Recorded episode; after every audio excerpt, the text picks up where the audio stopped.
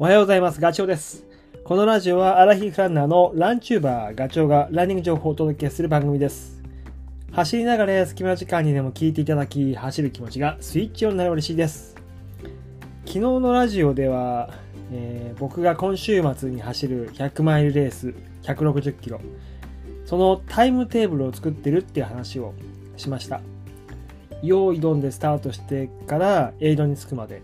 そしてそのエイドからまた次のエイドに着くまでどのくらいの時間がかかるかっていうのを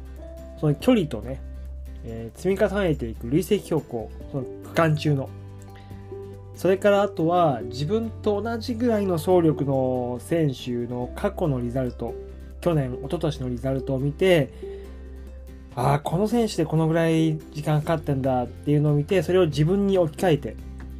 自分が走ったらどのくらい時間かかるかなっていうのを表に書いていってます。これ、ま、プラン通りに行けば 最高なんだけど、まあ、あくまでもプランはプラン。当然その日の天気とかね、体調にも大きく影響する。で途中、いろんなトラブルが発生する可能性が高い。まあ、計画通り行くっていうことがなかなかないですよね。特に長いレースになればなるほど。今週末30度近いんですよね、気温。わー、ちょっと怖いなって。まあ、ただね、そのテーブルタイムテーブルを作っておく意味みたいなものはあると思うんですよ。で、それを今日はどんなことだっけっていうのを、まあ、自分なりにこんな風に思ってるよと、作る意味はこんな風に考えてるよっていうのをお話ししようと思います。あの、要はタイムテーブル自分のね基準タイムを設定しておくと、えー自分がこうスタートして多分もうレースの本番って気持ちが高ぶってるしアドレナリンも ドバドバ出てるんで結構ね周りの選手に引っ張られちゃうんですよね。それも知ってる選手がいるとつられて走っちゃうっていうことがあるのでその出だしのスピードがあの速いのか遅いのかっていうのをタイムテーブルを作っておくと、まあ、判断がつく。大抵は僕の経験上7割ぐらいは速いことが多いです。なので、えータイムテーブル見て速すぎるなと思ったらちょっとスピードを落とす。冷静に戻れっていうのを自分に言い聞かせるっていうのが一つのタイムテーブルを作る意味。で二つ目はレース上のポイントになる場所、えっ、と、いわゆるボスがいる場所。これ、強敵だなっていう山があるじゃないですか。それは、こう、工程図を見ると、折れ線グラフ見ると、なんとなく想像がつく、もうここだろうなっていうのはわかる。上りはきついんだろうなって。それはもうその、傾斜っていうか、線のね、上がり具合を見れば、あの、理解ができると思うんですけど、意外にね、見落としがちなのは、あの、下りなんですよね。下り。下りは折れ線グラフで言うと、下に向いてるだけなんだけど、その、えー、サーフェスがわからないんですよ。急な山登ると、急なトレイルでなかなかこうがれていて、すぐ降りられないっていうパターンもある。うんまあ、いわゆる UTMF とかで、まあ、富士で言うと、釈子の下りとかは、あの、もう激降りなんで、なかなかそんなスピードも出せないし、雨なんか降ってたらスリッピーでね、慎重に行かなきゃいけないから、時間がかかる。ただ一方で、えっ、と、林道だったりとかすることもあるんですよね。トレイル、瞬間的にあるけど、すぐに林道に出て、あとはもう林道を下っていくだけっていうパターンもあったりとかするので、実際その下りがどういう、えー状況なのかっていうのは、あのわからないことが多い。言うとね、もう少し僕の例え話で言うと、去年出た奥信濃100っていう、えー長野県で行われた、木島平のスキー場で行われた100キロのレースなんですけど、60キロから70キロ地点だったかな、12キロぐらいね、ずっと下りの、えーコースがあるんですよ。で、それって、まあ、折れ線グラフで見ると、上りは急で、下りはタラタラタラタラ続いてる感じはしてたけど、それがどういう風なタラタラかわからないんですよね。実際それ走った時、走ってみたら全部林道なんですよ。でこれ林道って最初は気持ちがいいんだけど、意外にね、下砂利だから衝撃も食らうし、スピードもそれなりに出るわけですよ。車が走れるぐらいの斜度なんで、走るにはちょうどいいんですよね。どんどんどんどんこう、スピードが出てくし、落とせないというか、落とすとタイムに直結するんで、できる限り同じペースで降りていきたいってやっぱ思うわけですよね。そうするとね、12キロだから